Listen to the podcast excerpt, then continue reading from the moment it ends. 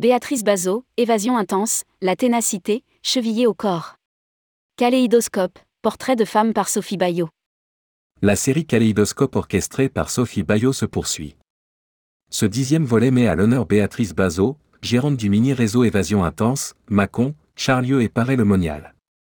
Rédigé par Sophie Bayot le jeudi 30 mars 2023.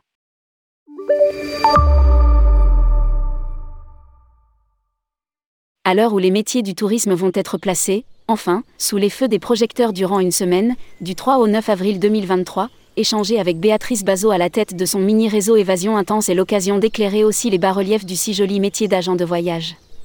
Béatrice est une spécialiste du voyage à la carte et dirige trois agences, à Mâcon, Charlieu et Paray-le-Monial. Alors, justement, qu'est-ce que cela signifie, en 2023, être un agent de voyage? Elle botte en touche avec une pirouette élégante. Je ne peux pas répondre vraiment car moi je suis passionnée par les voyages, les rencontres et découvrir le monde. J'aime transmettre et faire rêver mes clients. Je suis de la vieille école. Comment ça? Je me suis aperçue avec tristesse que notre métier ne fait plus rêver. Il est même parfois regardé avec un peu de dédain. En effet, à l'occasion d'un départ en congé maternité d'une collaboratrice, j'ai cherché à recruter. Or, j'ai bien lu dans le regard des jeunes surtout qu'ils venaient là, juste pour un job, pas pour s'impliquer dans un métier. Le développement digital continue de faire croire aux gens qu'ils sont capables de tout faire eux-mêmes, en trois clics. Mais c'est faux. Agent de voyage, c'est un vrai métier, qui nécessite de se former régulièrement, qui oblige à être ouvert à la géopolitique globale, créer et vendre des voyages, c'est un travail. C'est s'engager pour produire un service de qualité en toute sécurité. La période du Covid a laissé son empreinte. Elle est convaincue et pourtant elle non plus ne se destinait pas à faire ce métier, une profession qu'elle a découvert en suivant ses passions et pour laquelle elle s'est battue. En effet, la période du Covid a laissé son empreinte. Entre virus et rupture, elle va perdre en quelques semaines son père, son mari, son associé.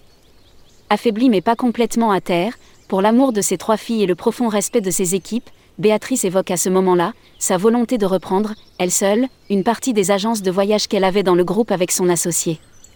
Agitation générale de la part des turiféraires à sa suite pour l'en dissuader. Trop risqué, tu es une femme, SIC, tu divorces, pardon, quel rapport, tu ne vas pas y arriver, ne sois pas trop ambitieuse, nos comment? On préfère quand les gens vont mal. Puis vint le combat du pot de terre contre le pot de fer pour la garantie financière. Parfois vouloir ne suffit plus. Les épreuves s'enchaînent les unes derrière les autres. Il y a de quoi perdre la foi et abandonner.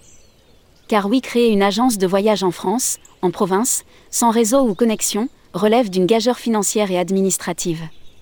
Elle va s'accrocher, Béatrice, parce qu'au fond elle avance avec conviction, dans la plus grande des humilités. Elle a juste envie de faire le métier qui lui plaît et de réunir autour d'elle ceux en qui elle croit. Cette énergie-là, personne ne vous l'enlève. Elle vous donne des ailes et vous confère une ténacité à toute épreuve. Grâce à des amis auprès desquels elle se tournait pour des énièmes conseils, elle obtiendra gain de cause et verra son projet aboutir. Je me sens à ma place. Deux ans d'épreuves rapprochées lui ont enseigné beaucoup de choses. J'ai pris avec le recul ces échecs et les épreuves de la vie comme une expérience, à présent je me moque complètement de ce que pensent les autres. Sauf mes clients et mes équipes. J'admire sincèrement la simplicité joyeuse avec laquelle elle semble balayer tous ses revers de la main.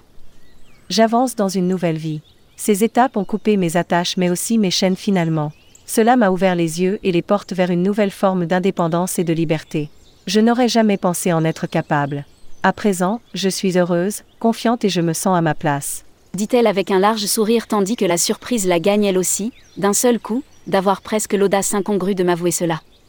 Il faut dire que parler avec pudeur de son bonheur simple semble être devenu anachronique voire déplacé dans un monde où il est de bon ton de se plaindre. Entrepreneuse, directrice générale du tour opérateur UOC, un océan de croisière, de Cunard France et de l'agence de communication So Between, Sophie Bayot est la créatrice du Mag Effet de style créateur de tentation. Engagée au sein de différentes instances du tourisme, CETO, EDV, Visit USA, CLIA, Sophie participe à l'association Femmes du Tourisme.